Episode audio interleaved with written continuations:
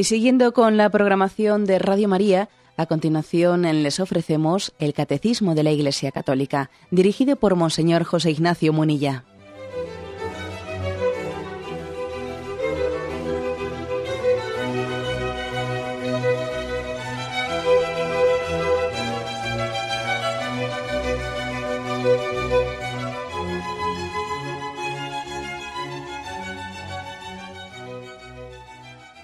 Cordial saludo a todos los oyentes de Radio María. Un día más, con la gracia del Señor, proseguimos el comentario del catecismo de nuestra Madre, la Iglesia. Dios revela su nombre, en ese apartado estamos, y hoy eh, lo desarrollamos a partir del punto 205. El Dios vivo. Dice así este punto. Dios llama a Moisés desde una zarza que arde sin consumirse Dios dice a Moisés, yo soy el Dios de tus padres, el Dios de Abraham, el Dios de Isaac y el Dios de Jacob. Dios es el Dios de los padres, el que había llamado y guiado a los padres en sus peregrinaciones. Es el Dios fiel y compasivo, que se acuerda de ellos y de sus promesas. Viene para librar a sus descendientes de la esclavitud. Es el Dios que más allá del espacio y del tiempo lo puede y lo quiere, y que pondrá en obra toda su omnipotencia para este designio. y ahora viene una cita del Éxodo que después leeremos. El Dios vivo, ¿eh? es así como mm, se titula este número 205. Bien, para explicarlo, creo que lo mejor que podemos hacer es leer el texto de la palabra de Dios al que se refiere Génesis 3, el versículo primeramente del 1 al 10, nos lo va a encuadrar. Dice, Moisés pastoreaba el rebaño de su suegro Jetro, sacerdote de Madián. Llevó el rebaño tras su mando por el desierto hasta llegar a Oreb, la montaña de Dios. El ángel del Señor se le apareció en una llamarada entre zarzas. Moisés se fijó. La zarza ardía sin consumirse. Moisés se dijo, voy a acercarme a mirar este espectáculo admirable, a ver por qué no se quema la zarza. Viendo el Señor que Moisés se acercaba a mirar, lo llamó desde la zarza. Moisés, Moisés, respondió él, aquí estoy. Dijo Dios, no te acerques, quítate las sandalias de los pies, pues el sitio que pisas es terreno sagrado. Y añadió, yo soy el Dios de tus padres, el Dios de Abraham, el Dios de Isaac, el Dios de Jacob. Moisés se tapó la cara porque temía ver a Dios. El Señor le dijo, he visto la opresión de mi pueblo en Egipto y he oído sus quejas contra los opresores, conozco sus sufrimientos. He bajado a librarlo de los egipcios, a sacarlo de esta tierra para llevarlo a una tierra fértil y espaciosa, tierra, tierra que emana leche y miel, la tierra de los cananeos, hititas, amorreos, pericitas, ebuseos y, jebuseos. El clamor de los hijos de Israel ha llegado a mí y he visto cómo los tiranizan los egipcios. Y ahora marcha, te envío al faraón para que saques a mi pueblo, a los hijos de Israel. Bien, este es el texto que encuadra eh, esa manifestación de Dios de su nombre. Pero antes de entrar directamente en qué con qué nombre Dios se manifestó, se reveló, me parecía importante leer este texto que lo precede. Esa teofanía que tiene lugar eh, cuando Moisés estaba pastoreando el rebaño de su suegro Jetro. Antes eh, de que fuese llamado eh, por Yahvé, justamente en el momento en que iba a ser llamado por Yahvé para ir a Egipto a llevar esa labor de ser pues, caudillo de Israel, de ser él quien, quien estuviese preparando para la liberación a Israel. Bien, ¿qué cosas destacaríamos eh, de, este, de este texto que hemos leído? Nos ayuda a ello otro punto del catecismo, que es el punto 2575, en el que dice, este acontecimiento quedará como una de las figuras principales de la oración en la tradición espiritual judía y cristiana. En efecto, si el Dios de Abraham, de Isaac y de Jacob llama a su servidor Moisés, es que Él es el Dios vivo que quiere la vida de los hombres. Es por lo tanto una primera, una primera aproximación. Vamos a ver. Dios se identifica, se identifica para hacerse entender, diciendo, yo soy el Dios de tus padres, el Dios de Abraham, el Dios de Isaac, el Dios de Jacob. Cuando uno, cuando uno no conoce a otra persona, no se conocen, pues parece que, fijaros bien, ¿eh? el ejemplo que pongo sé que es atrevido y es poner un ejemplo quizás demasiado eh, humano, demasiado eh, cercano a nosotros, pero creo que lo podemos, lo podemos servir de este ejemplo. Cuando alguien se acerca a, alguien, a otra persona que no le conoce, un modo de aproximación es decir, yo fui muy amigo de tu padre, fui muy amigo de tu, abuelo, es decir, yo he estado ligado continuamente a tus antecesores. Y es una manera de introducirse en él, ciertamente, ¿no? Viene un antiguo familiar, alguien que estuvo ligado a mi padre, alguien, y le abrimos las puertas porque obviamente quien ha sido amigo de mi padre, pues es, amigo mío. Eh, quien ayudó a mi padre, quien fue su, su libertador, pues yo, yo, le acojo. ¿eh? Imaginaros, por ejemplo, pues qué sería si, si, un, si uno de nuestros padres hubiese participado pues, en una guerra y, y entonces nos, nos, nos, viene a visitar alguien que le acogió a nuestro padre en un momento de guerra, alguien que le sacó de un momento de apuro, que le rescató cuando nuestro padre pues, podía haber fallecido en la batalla o podía haber sido eh, fusilado o tantas cosas que ocurren a veces, ¿no? que verdaderamente no, no son imposibles, sino que suelen ocurrir. A esa persona le acogemos con toda... ¿eh? con todo el agradecimiento. Bueno, algo así. ¿eh? Cogiendo ese ejemplo, Yahvé se manifiesta a Moisés bajo esa aproximación. Yo soy el Dios de tus padres, el Dios de Abraham, el Dios de Isaac, el Dios de Jacob. Y esto lo hace para dar confianza, para que a Moisés se le quiten los miedos. Es como diciendo, yo, yo he protegido a tus padres, luego, luego quítate ese miedo a lo desconocido que tienes entiende que yo les bendije. Y la prueba de que les bendije es de que aquí estás tú, Moisés. Yo bendije a Abraham, a Isaac, a Jacob, y mira, aquí estás tú. Quítate el miedo, porque, porque tú estás, en, estás entroncado, estás injertado en una historia en la que Dios protege al hombre. No te pienses que eres ¿eh? pues una isla aislada no estás tú aislado, tú estás entroncado en toda la historia de salvación que yo he llevado eh, anteriormente. Esta es la forma de presentarse. Eh. Continúa, continúa diciendo este punto 2575, ¿no? El que se revela para salvarlos, pero no lo hace solo, ni contra la voluntad de los hombres, llama a Moisés para enviarlo, para asociarlo a su compasión, a su obra de salvación. Es decir, que cuando Dios se revela, no es para hacer un espectáculo. Decir, venga, tú siéntate que vas a ver cine, te voy a poner una película. No, no, o sea, la revelación de Dios no es saciar nuestra curiosidad, ¿no? Como quien ve los toros desde fuera de la barrera o quien se sienta eh, pues para ver una película. Obviamente no es así. Dios cuando se revela nos implica, nos implica plenamente, ¿no? Es decir, nos asocia a su llamada. Es una llamada que nos pone en camino y que exige nuestra, nuestra respuesta. Es verdad que el texto dice, hombre, Moisés se quedó impresionado de ver esa, esa escena de la, de la, zarza que ardía, pero no se consumía, y dijo, voy a ver, voy a acercarme para ver esto. ¿eh? Y, se acercó por curiosidad. ¿eh? Pero cuando Dios le empieza a hablar, ¿eh? se encuentra con Dios que no ha ido ahí a satisfacer su curiosidad, mira, te voy a hacer un milagrito no para que, para que, para que te entretengas. Obviamente no, sino que la llamada de Moisés, perdón, de Yahvé a Moisés es para implicarle, para asociarle a su, a su plan de salvación.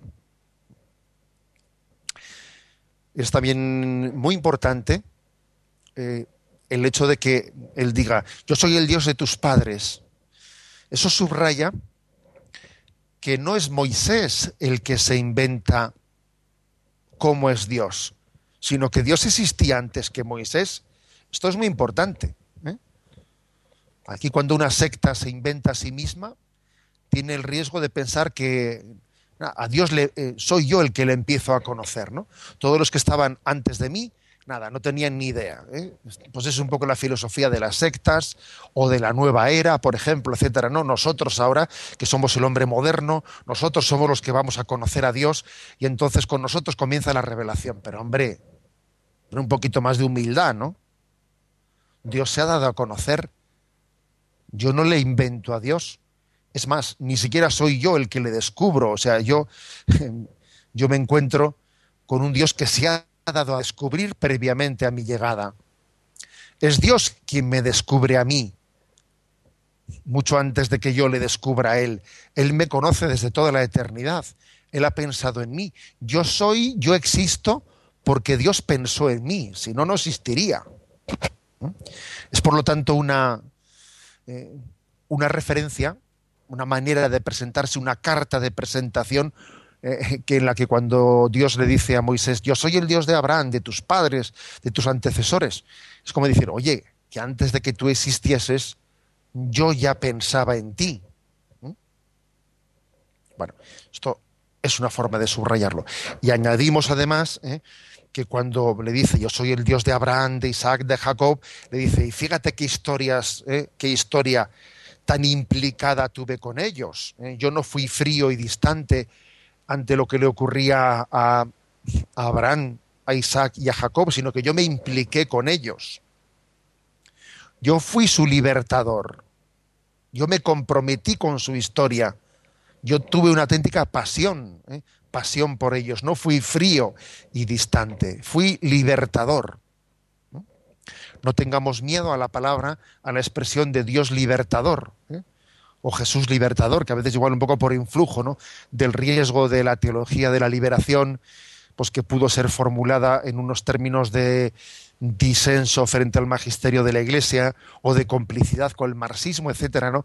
Y tuvo que recibir la corrección, ¿eh? pues la corrección del magisterio de la Iglesia. A veces eso ha conllevado que le tengamos un poco miedo a la palabra liberación. No, no le tengamos miedo a esa palabra, porque es uno de los términos en los que Dios se revela. Yo soy tu libertador, que he venido a liberarte de la esclavitud. O sea, es decir, que Dios en la medida que se ha revelado, no se ha revelado de una manera teórica, sino que su revelación ha sido en la práctica, ¿eh? en la práctica. Igual que dice San Ignacio de Loyola que el amor se expresa más en las obras que en las palabras. Bueno, pues algo así. Dios nos ha, nos ha demostrado su amor con las, con las palabras, ¿no? Pero mucho más todavía con sus obras con sus obras de salvación, creándonos, rescatándonos, siendo nuestro libertador, liberándonos de los peligros, conduciéndonos por la senda del bien. La revelación de Dios es la máxima prueba, es la máxima prueba y demostración de, de la pasión de Dios por nosotros. En resumen, que cuando Dios se revela a Moisés, se revela como alguien compasivo, misericordioso e implicado en nuestra historia. ¿Mm? él se implica en nuestra historia. Mira, yo he sido el Dios de tu padre, de tu abuelo, de tu bisabuelo. Yo me impliqué con él, caminé junto a él. Te podría, ¿eh? te podría contar muchísimas cosas que tú desconoces y que yo viví muy de cerca con tus antepasados. Dios es un Dios compasivo e implicado con nosotros en nuestra historia, que entra en la historia y se implica ¿eh? con nosotros. Tenemos un momento de reflexión y continuaremos enseguida.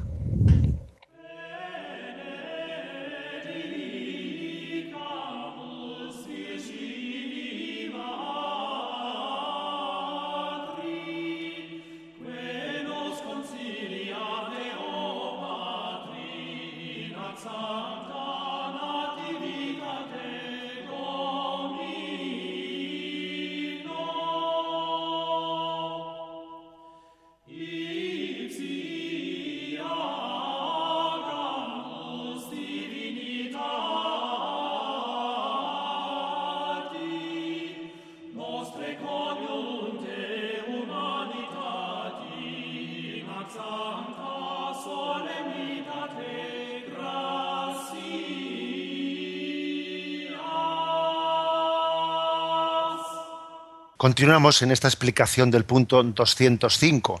Es el Dios vivo. ¿eh? Dios se ha revelado en Éxodo capítulo 3 a Moisés y después de haber dicho que es el Dios fiel, compasivo, que se implica, que viene a librar a los descendientes de, de aquellos primeros padres de la esclavitud, de la esclavitud de Egipto. Fijaros esta frase. Es el Dios que más allá del espacio y del tiempo lo puede y lo quiere. Se refiere puede y quiere liberarnos y que pondrá en obra toda su omnipotencia para este designio. Es una frase de las que nos puede hacer pensar mucho. ¿eh? Vuelvo a leerla. Es el Dios que más allá del espacio y del tiempo lo puede y lo quiere, y que pondrá en obra toda su omnipotencia para este designio. Es decir, Dios está más allá del espacio y del tiempo. Está en otra dimensión. ¿eh? Obviamente Dios no está metido aquí eh, en, nuestras coordenadas de espacio y tiempo. Claro, de lo contrario podíamos verle, ¿eh? pero Dios es invisible. Está, está en su eternidad, que, lo cual no le hace lejano. Porque claro, para nosotros decir que Dios está fuera del espacio y del tiempo es casi meterlo en la, cápsula a la luna. ¿Eh? Perdonadme por la broma, pero es así. Nosotros pensamos que, Claro, que estar aquí, eh, estar cercano, es estar en el espacio y el tiempo. No, no. Dios es más íntimo a nosotros que nuestra propia intimidad. Está cerquísima de ti. En Él habitamos, en Él vivimos, nos movemos y existimos, y al mismo tiempo Él está fuera del espacio y del tiempo. No tengamos nunca, cuando hablemos de Dios, y cuando vivimos que Él vive en la eternidad eh, y, vive fuera de la coordenada del espacio y del tiempo que tenemos nosotros, ¿no? O sea, no, identifiquemos eso con estar en la estratosfera, que no. ¿Eh? Como aquel famoso, sabéis que el primer astronauta ruso, ¿no? Que, que fue no un americano, sino fue un ruso, el primero que salió al espacio. Bueno, pues entonces sabéis que el gobierno soviético era oficialmente ateo, y aquel astronauta como fiel ¿no? hijo de, del sistema soviético volvió haciendo propaganda atea ¿no? y volvió diciendo he estado, he estado en, el, en el espacio y no he visto el cielo ¿eh? No he visto el cielo ese por visto se pensaba que iba a haber allí una puerta en medio de dos nubes y una puerta con un portero que igual tenía unas llaves y se llamaba San Pedro y, tenía un letrerito que ponía cielo, pasar por aquí, de 8 a 9, ¿no? O sea, era una imagen ridícula la que tenía ese, por muy astronauta que fuese, pues una imagen ridícula del cielo. ¿eh? Dios está fuera del espacio y del tiempo, pero eso no quiere decir que está en la estratosfera. Está tan cercano como ese Jesucristo resucitado que estando los discípulos reunidos y con las puertas cerradas, de repente se aparecía, ¿no? De una manera milagrosa, se aparecía en medio de ellos y les decía, aquí estoy. También estaba antes de que apareciese. Pero ahora se hace visible, ¿no? Bueno. O sea que Dios no es visible a nuestros sentidos, pero está implicado en nuestra historia. Trasciende nuestra historia, pero está encarnado en ella. Y dice dice esta frase que he querido subrayar, dice que Dios puede y quiere liberarnos y quiere implicarse ¿no? en nuestra historia. Puede y quiere.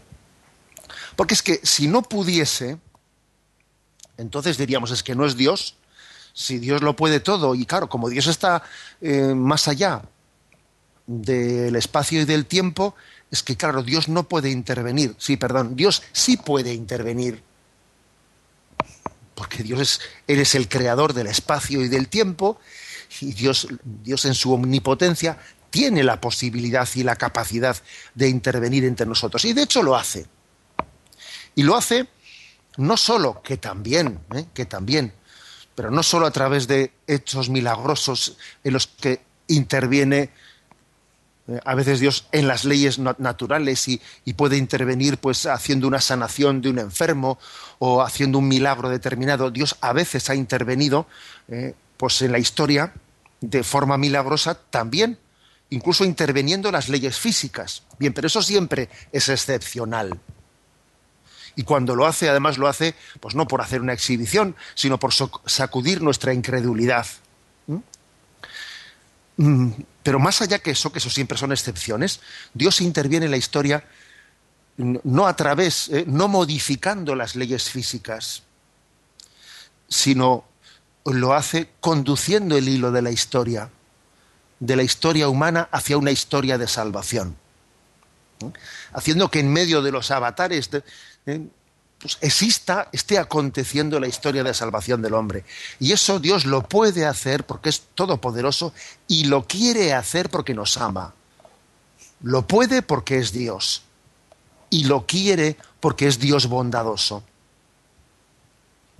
Entonces, esa, esa creencia que ha tenido el pueblo, eh, el pueblo fiel, el pueblo creyente, de que Dios no abandona a sus hijos, que camina junto a nosotros aunque no le veamos, que nos lleva en sus manos y que Él va conduciendo el hilo de la historia, un hilo de la historia que a veces lo vemos muy enmarañado, como cuando nos dan un, eh, nos dan un nudo, un nudo para desatar y dice uno, pero este nudo no hay quien lo desate, esto es un lío, hombre, no, ni, con lupa, está, y nos dan un nudo y uno dice, bueno, necesitaría yo aquí un montón de tiempo para desatarlo. Lo que a nosotros nos parece un nudo liado, liadísimo, Dios es capaz de hacer de ese nudo una línea recta que nos conduce hacia la salvación. Dios dirige el hilo de la historia. Aunque pueda parecer lo contrario, a Dios no se le ha escapado de la mano la historia. Él la conduce. Bien, pues en ese sentido ¿eh? es en el que esta frase, ¿no? Esta frase del catecismo ha podido decir, bueno, él más allá del espacio puede y quiere ¿eh? mm, llevar adelante su designio de salvación ¿eh? y de liberación para nosotros. Bien, y ahora viene, después de esa, de, de esa introducción, de ese prólogo en el que Moisés es invitado a descalzarse porque ve que hay un, algo prodigioso, una zarza que arde sin consumirse, y entonces tiene lugar eh, un, diálogo, que lo tenemos en Éxodo 3, versículos del 13 al 15, y aquí lo transcribe literalmente el catecismo, dice, Moisés dijo a Dios, bueno, perdón, primeramente le había dicho, Moisés replicó a Dios, ¿quién soy yo para acudir al faraón? ¿eh? O sea, le, había pedido que acudiese al faraón. ¿eh? ¿Quién soy yo para acudir al faraón? ¿O para sacar a los hijos de, de Israel de Egipto? Respondió Dios, yo estoy contigo, y esta es la señal de que yo te envío.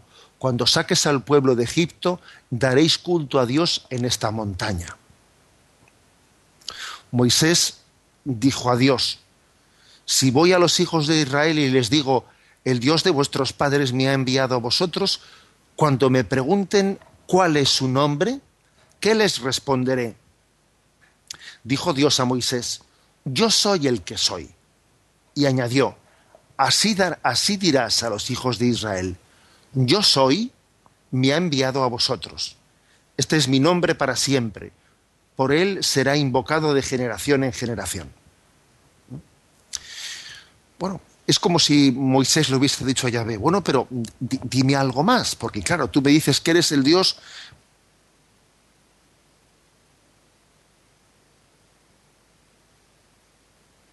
un Dios de salvación para nuestros padres, para nuestros antepasados, eso me quita miedo, eso me da confianza, pero aún y todo, aún y todo, yo quisiera saber más de ti, quisiera saber tu nombre y cuando me pregunten quién eres, no sé, les voy a decir únicamente que eres el Dios de nuestros padres. Dime algo, me gustaría conocerte de una manera directa, no únicamente de una manera indirecta a través de mis padres. Dime algo personalmente de ti, ¿no? Parece que está teniendo como lugar eh, este diálogo. Y entonces es cuando Yahvé, o mejor dicho, Dios, ¿no? Le dice a Moisés, bueno, pues cuando te pregunten, les dices, yo soy el que soy y así les dirás, yo soy, me ha enviado a vosotros. Claro, parece una respuesta, una respuesta que tenemos que reconocer que suena un poco a, no sé, por una parte podía sonar a escaparse, ¿no? a escaquearse, como se dice. ¿Cómo te llamas? Y le dice, yo soy el que soy. dice, bueno, pero esa, respuesta no se está escapando, como no es una especie de respuesta a la gallega, como se dice, ¿eh? con perdón de todos los oyentes gallegos, que, ¿eh? que uno le pregunta que, pues, qué tal le van las cosas y el otro le responde por el tiempo. O no, no sé, ¿no suena un poco como jugar a un jerolífico? ¿Jugar a un ocultismo? Yo soy el que soy, como si fuese un acertijo, ¿no? A ver, un acertijo, ¿qué significa eso de yo soy el que soy? O incluso no podía sonar un poco a una arrogancia. Oye, yo soy el que soy. ¿eh?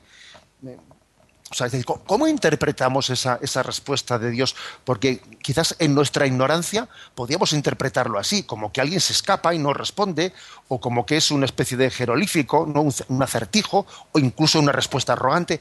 ¿Qué significa eh, esa respuesta tan misteriosa, pero que obviamente en, la Sagrada Escritura eh, tiene mucha importancia? ¿no? Es el momento en el que en aquel monte Yahvé descubre, ¿eh? descubre su nombre. Bien, vamos a, continuar ¿eh? en, esta explicación. En el punto 206 se dice, ¿no? se dice lo siguiente. Al revelar su nombre misterioso de Yahvé, y aquí se pone con mayúsculas ¿no? Y-H-W-H, en hebreo no se escriben ¿eh? las vocales sino las consonantes y luego, digamos, se va se va el nombre de Dios mm, para no pronunciarlo plenamente, para, para subrayar el sentido misterioso hacia el nombre de Dios, se pone en consonantes ¿eh? y luego cuando se pronuncia se dice Yahvé, pero eh, al escribirlo se pone solo las consonantes. Fijaros, aquí se traduce de la siguiente forma, ¿no? Yo soy el que soy, yo soy el que es, o yo soy el que yo soy. ¿Qué quiere decir esto? Pues que, bueno, también tenemos dificultades de, traducción, o sea que eh, esa forma en la que Dios se reveló ¿eh? es una forma que Dios quiso hacerlo mm, con unos términos que obviamente estaban siendo eh, profundamente significativos y hay que estudiarlo, hay que indagarlo, ¿no? ¿Qué es lo que ello significa? O sea, es decir, no, cuando le pidieron su nombre, pues Dios no recurrió a decir Antonio, Andrés, eh, Pedro. No, o sea, es decir, no, él dio a entender que en la respuesta que estaba dando, entendía por el nombre de Dios, pues no meramente un término, ¿eh? un término eh, más o menos sintáctico en, en el que parece que descansemos, sino que Dios quería en ese término que utilizase Mm, reflejar plenamente su misterio. ¿Mm? Digo reflejarlo, no descubrirlo plenamente porque nos supera, pero por lo menos reflejarlo, ¿no? Es decir, Dios cómo se llama? Yo soy el que soy, yo soy el que es. ¿Mm? Lo cual es, es, fuerte y es potente, porque que Dios diga yo soy el que soy o yo soy el que es, quiere decir que Dios es el ser y nosotros no somos el ser, sino somos una participación del ser de Dios. O sea, es eh, solamente considerado bajo esta, perspectiva, eh, que especialmente fue Santo Tomás de Aquino el que subrayó esta perspectiva, es decir, es que Dios se definió como el ser en sí mismo. Dios es por sí mismo. Y nosotros somos por participación, somos una pequeña participación del ser de Dios. Es hermoso ¿eh? subrayar esto. Yahvé es yo soy el que soy, yo, yo soy el que es. Y los demás no podemos decir eso. ¿eh? Podemos decir, yo soy una participación del ser de Dios. Yo no soy por mí mismo. Si Dios dejase de sostenerme en este momento, volvería a la nada. El ser de la criatura, el ser de la creación, está siendo sostenido por el ser de Dios.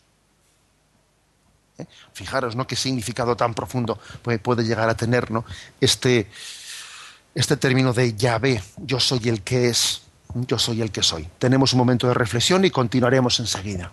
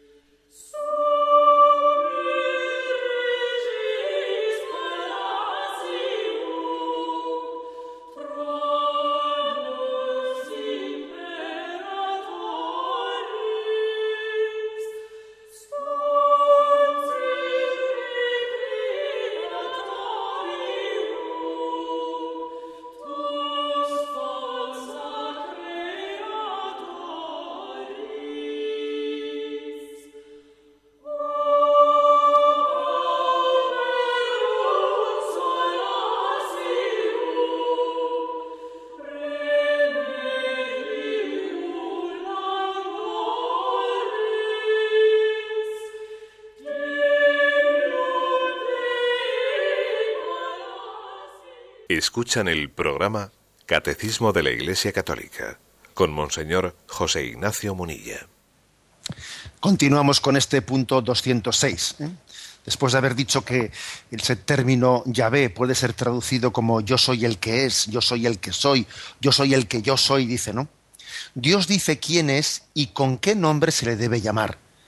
Este nombre divino es misterioso como Dios es misterioso. Bueno, el término misterioso, bueno, no quiere decir eh, que es una especie de juego del escondite. Dios no está jugando al escondite con nosotros, ¿eh? ni a los acertijos. El término misterioso quiere decir que, claro, que Dios, dado la infinitud de Dios, Dios no puede ser poseído por el hombre. Y que en la misma medida que Dios se acerca a nosotros, sí, se acerca, pero nos supera. O sea, Dios se acerca, pero no puede ser poseído por el hombre. Y a eso se refiere el término misterio. ¿eh? Nosotros a un nivel popular, pues solemos decir, esto es un misterio. Es decir, esto no hay quien lo entienda. Eso es básicamente lo que a nivel popular significa la palabra misterio. Bien, utilizada teológicamente no es así. No es así. Utilizada teológicamente, esto es un misterio. Es decir, Dios se acerca a ti, se te quiere dar a conocer, se te revela, pero al mismo tiempo te supera. Bueno, pues eso, ese es en, el sentido en que se dice, este nombre es un misterio. ¿eh? Es un misterio de amor que se te acerca, se te acerca, se te revela, pero al mismo tiempo te supera. Y continúa diciendo, es a la vez un nombre revelado y es a la vez como la resistencia a tomar un nombre propio. Sí, es decir, mm, que Dios no ha querido revelarse pues bajo lo que he dicho ya antes, ¿no? Bajo em, el acostumbrado nombre propio de decir Pedro, Andrés, Antonio, no. Sí en el caso de Jesús, ¿eh? que en el caso de Jesús, precisamente porque Jesús es el Dios, pero el Dios encarnado, el Dios hecho hombre con, entre nosotros, el Dios encarnado sí ha querido tomar ese nombre propio en el sentido, sí, tomó el nombre de Jesús, le pondrás por nombre Jesús. Pero es que el caso de Jesús, estamos hablando no solo de Dios, sino de Dios, Dios encarnado, Dios hecho hombre. Y como hombre que es, él también adquiere, obviamente, ¿no? Pues adquiere la forma humana de ser designado. Jesús asumió todas las costumbres humanas menos el pecado y entre, y entre toda la, eh, pues la costumbre humana asumida por Jesús, también está la de tener un nombre, Jesús, que significa Salvador. Pero aquí estamos hablando de Dios, no de la segunda persona de la Santísima Trinidad, sino de Dios en sí mismo, y por eso Dios, de alguna manera, tiene una resistencia a tomar un nombre propio. Y dice, yo soy Yahvé, es decir, yo soy el que soy yo soy el que es, el que da nombre a todo. No soy un nombre concreto, sino que el que da el ser a todo lo que tiene nombre. De alguna manera eso es lo que, lo que viene a significar ese término de Yahvé, el que da consistencia a todo lo que existe. Por eso dice, es como, es como Dios quiere revelarse, pero al mismo tiempo también tiene como una resistencia a tomar un nombre propio, ¿no? Y por eso expresa mejor a Dios como lo que Él es. Yo soy el que soy. Infinitamente por encima de lo que podemos comprender o decir, es el Dios escondido. Su nombre es inefable y es el Dios que se acerca a los hombres. O sea, digamos las tres cosas. Que Dios está escondido a la capacidad del hombre de conocerlo, que es inefable, en el sentido de que es imposible eh, que sea designado eh, por una palabra humana, pero que al mismo tiempo él no por ello queda, queda distante, sino que se acerca, se acerca y se revela. Y lo hizo utilizando pues eh, ese término que es un nombre, pero que al mismo tiempo no es un nombre, ¿eh? que es más que un nombre. Decir yo soy el que es, hombre, es un nombre un poco peculiar, ¿no? Es más que un nombre, es revelarse, pero al mismo tiempo darnos a entender que su ser trasciende, ¿eh? trasciende los, nuestros, mm, nuestros conceptos, que tienden a limitar, a limitar la, la infinitud de Dios. Bueno, mm, este, este subrayado ¿eh? creo que nos, tiene que nos tiene que ayudar mucho a entender a entenderlo. Fijaros, por ejemplo, cómo en el, en el pasaje de, de Jacob, ¿eh? en ese pasaje de, de, Génesis, capítulo, el episodio de Jacob, en el que él está toda la, la noche luchando, sin ser consciente de que estaba luchando contra, contra Yahvé, contra el ángel de Yahvé. Es un texto bíblico os invito a leerlo en el capítulo 32 del Génesis, a partir del versículo 23. Mm, pues es un texto que, que también al final se puede perfectamente aplicar a lo que es la oración. Es como una, la, la, lucha del hombre por intentar hablar con Dios, por intentar purificarse, vencer sus dificultades para poder hablar con Dios es la noche de la oración que, exige tenacidad, perseverancia para hablar con Dios. Él no sabe que está como luchando con Dios, ¿no? Pero la oración requiere lucha, cercanía, confianza, pero el hecho de que se utilice el símbolo de la lucha ¿eh? para la oración es también significado de que es que hace falta tenacidad, perseverancia, ¿no? Deseo de que, de que Dios se le descubra, de que nos revele su amor, ¿no? Y aunque Dios, fijaros, ¿no? Aunque Dios en aquel momento eh, le está comunicando la intimidad a Jacob, que, que, lucha con él, Jacob le dice, ¿cuál es tu nombre? Dime cuál es tu nombre. Y le dice, ¿por qué me preguntas cuál es mi nombre? Mi nombre es misterioso. Es decir, no había llegado todavía el momento, ¿no? De, de revelarle, de revelar el nombre de Dios en aquel episodio de, del capítulo 23, perdón, 32 del Génesis, en el que Jacob pasaba la noche eh, ahí luchando con Dios, uniéndose a él también al mismo tiempo, pero cuando le pregunta, dime tu nombre, no ha llegado el momento. ¿Por qué me preguntas cuál es, cuál es mi nombre? Yo te conozco a ti, Jacob. Te conozco. ¿eh?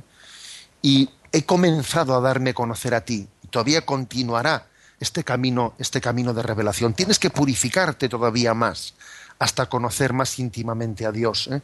El hecho de que Yahvé mm, tardase en revelar este nombre de Yahvé, de yo soy el que es, ¿no?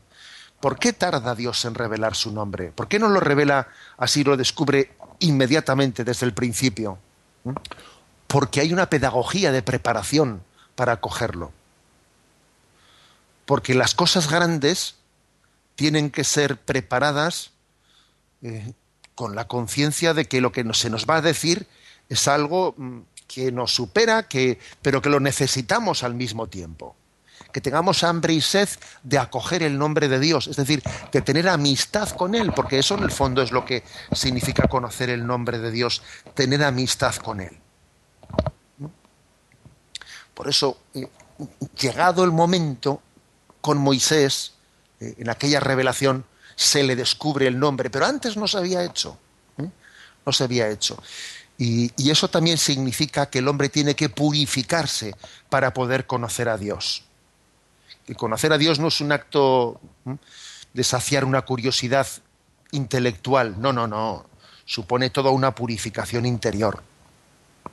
Tienes que desprenderte de tu egocentrismo para poder conocer a Dios. El que conoce a Dios eh, tiene que tener como un salto copernicano en su vida y en vez de estar siempre girando en torno a su yo, tiene que girar en torno a, eh, al misterio del ser de Dios. Bueno, esto es lo que nos expresa el catecismo. Continuaremos ¿no? con esta explicación a partir de mañana en el punto 207, pero ahora damos paso a la intervención de los oyentes. Podéis llamar para formular vuestras preguntas al teléfono 917-107-700. 917-107-700.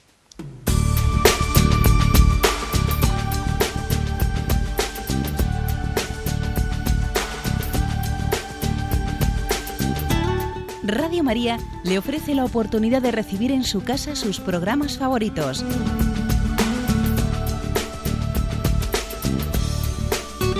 Ahora lo puede hacer a través de nuestra página web www.radiomaria.es o bien llamándonos al 902 500 518. 902 500 518. Pídanos el programa que más le interesa en cualquiera de sus emisiones, especificando el día y la hora que lo ha escuchado. Solo nos tiene que decir si lo quiere en CD de audio o CD o DVD en MP3. Haga su solicitud en el 902 500 518 y en www.radiomaria.es. Radio María, más cerca de usted.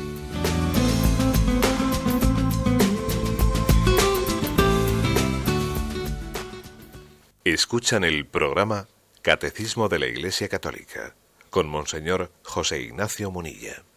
Sí, buenos días. ¿Con quién hablamos? Hola, buenos días. Mi nombre es María Luisa. Adelante, María Luisa.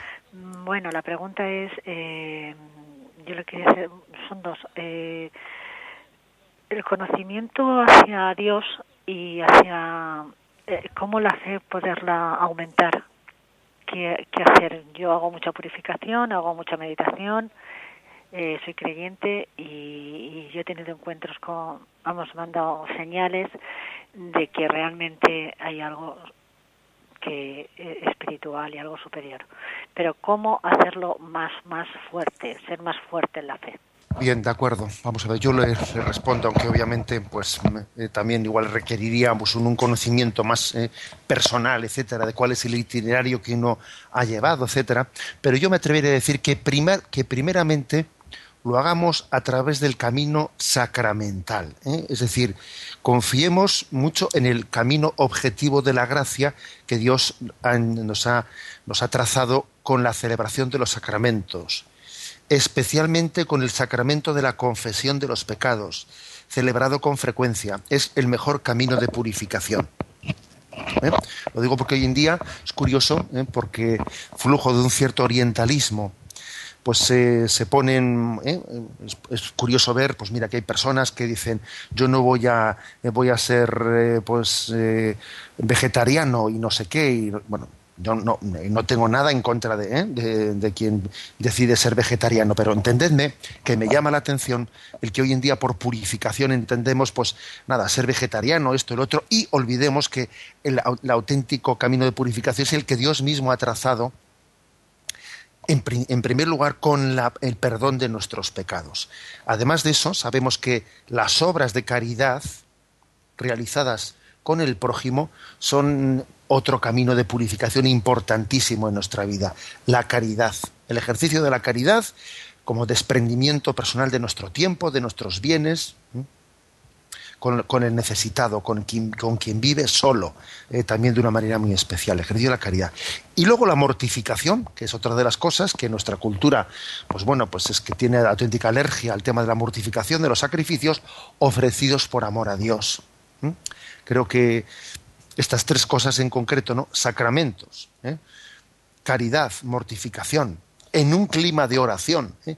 pues creo que es el mejor camino de, esa purificación, para encontrarse con ese Dios que nos supera, que es misterioso, pero que al mismo tiempo quiere revelarse a nosotros. Damos paso al siguiente oyente. Buenos días. Eh, buenos días, monseñor. Sí, adelante. Eh, mire, le quisiera dar bueno, dos preguntas, si puede ser. Eh, es que el otro día hablando con mi suegro, o sea, son mayores y tal, él va a misa, con mi suegra ya van, y bueno, le, si el Dios, cree en Dios, ¿no? Lo que pasa que él para confesarse mm, dice, no, yo, me, yo no me confieso con un hombre, con, con un sacerdote, me confieso con Dios.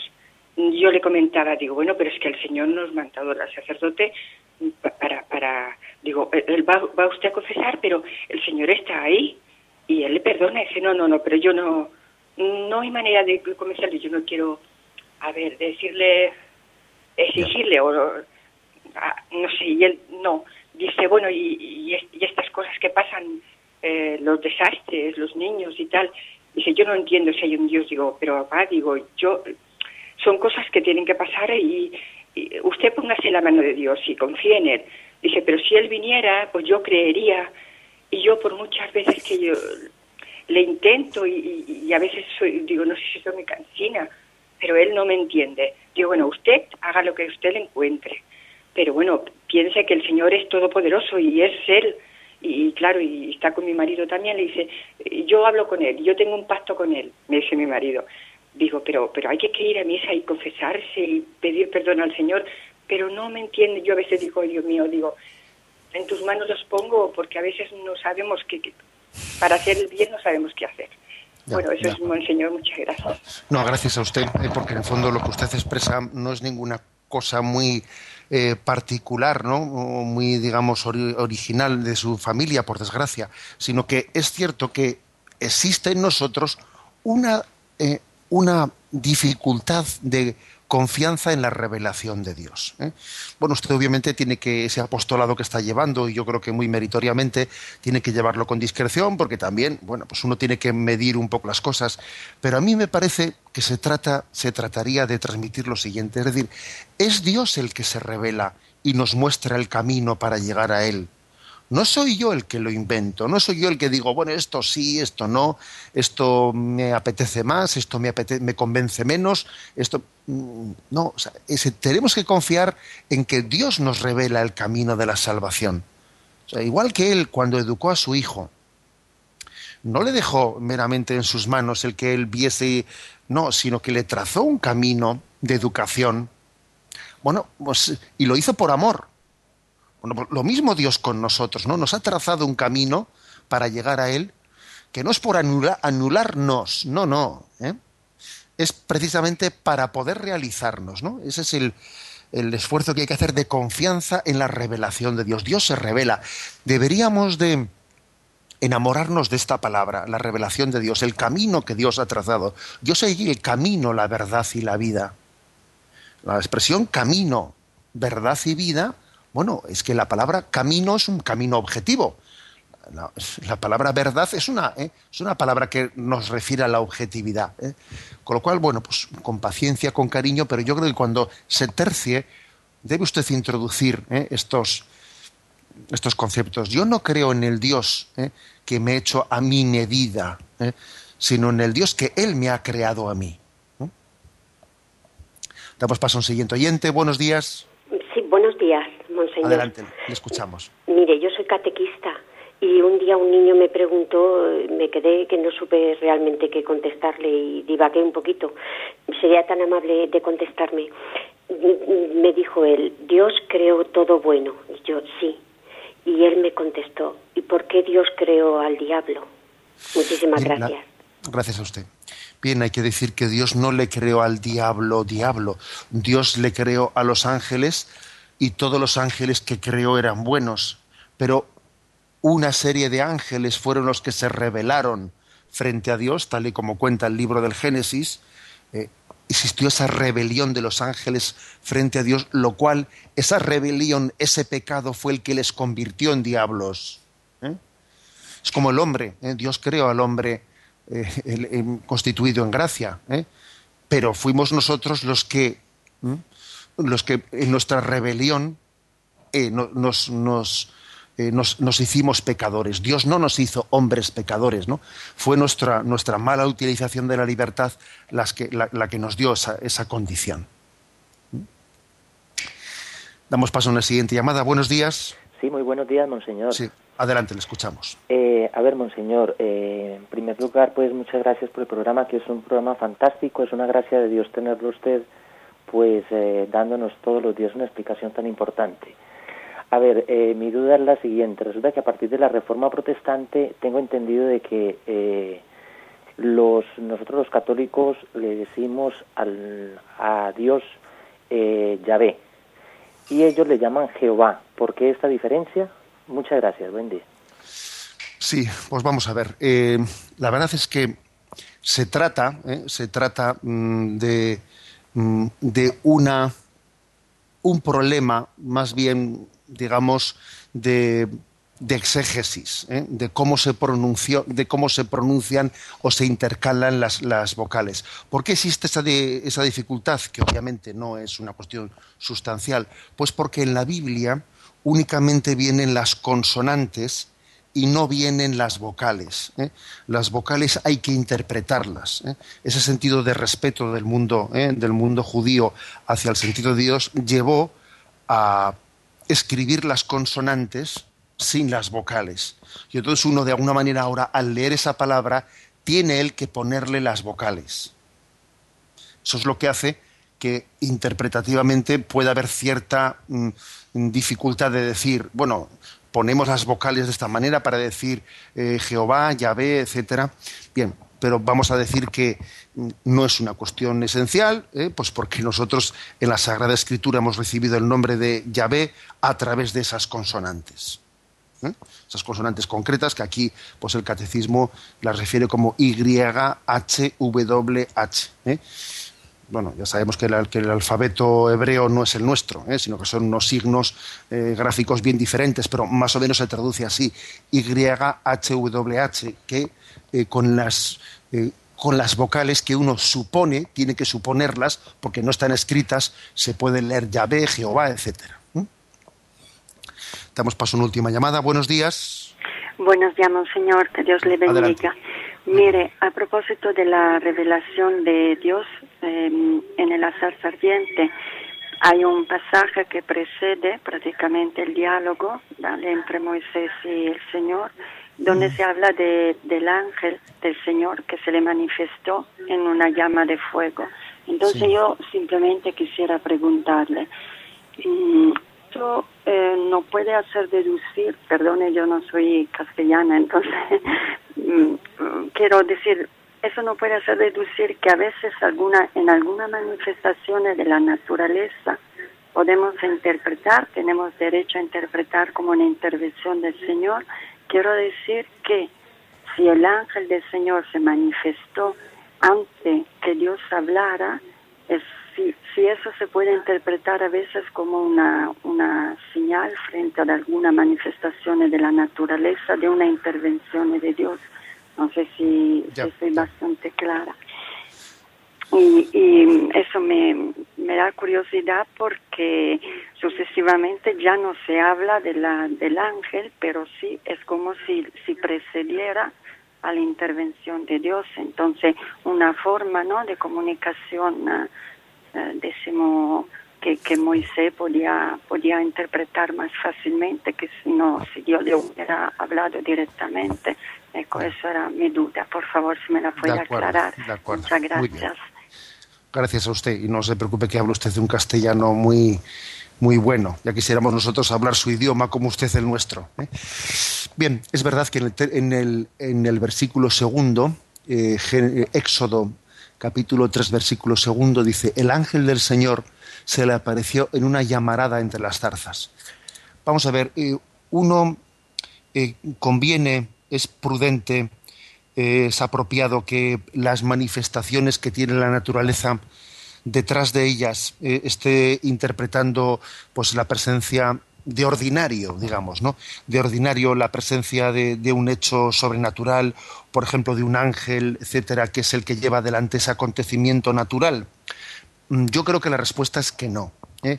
que no debe de ser esa la forma ordinaria en la que nosotros interpretemos los acontecimientos naturales. ¿eh? A veces cuando en televisión, por ejemplo, nos ponen algunos reportajes de la naturaleza que suelen ser impresionantes, ¿no? Que suele ser, yo creo que es el programa televisivo más, más decente de todos que se pueden ver, ¿no? Em, bueno, pues uno, eh, al ver las maravillas de Dios, podría tender, tender a pensar, bueno, eh, aquí está teniendo lugar una especie de acontecimiento sobrenatural, la intervención de un ángel de Dios. No, yo creo que no, no hay que interpretarlo así. ¿eh? De ordinario, Dios se manifiesta en la naturaleza, pero se manifiesta sosteniendo las leyes naturales que él mismo creó en la naturaleza. O sea, este caso que hemos leído aquí de Éxodo 3 precisamente es un caso milagroso porque obviamente una zarza que arde se tiene que consumir. Lo milagroso es que esa zarza no se consuma. Y por eso también en la tradición de la Iglesia este milagro ha sido ha sido tomado como arquetipo o como tipo de otro tipo de milagros. Por ejemplo, el hecho de que la Virgen conciba sin perder su virginidad y dé a luz otro tipo de milagros. ¿no? Con lo cual yo diría que hay que distinguir entre cuál es la forma ¿eh? ordinaria en la que Dios se manifiesta en la naturaleza, que es a través de las propias leyes naturales que Él creó, de lo que extraordinariamente puede hacer a través de algún milagro. Tenemos el tiempo cumplido. Me despido con la bendición de Dios Todopoderoso, Padre, Hijo y Espíritu Santo. Alabado sea Jesucristo.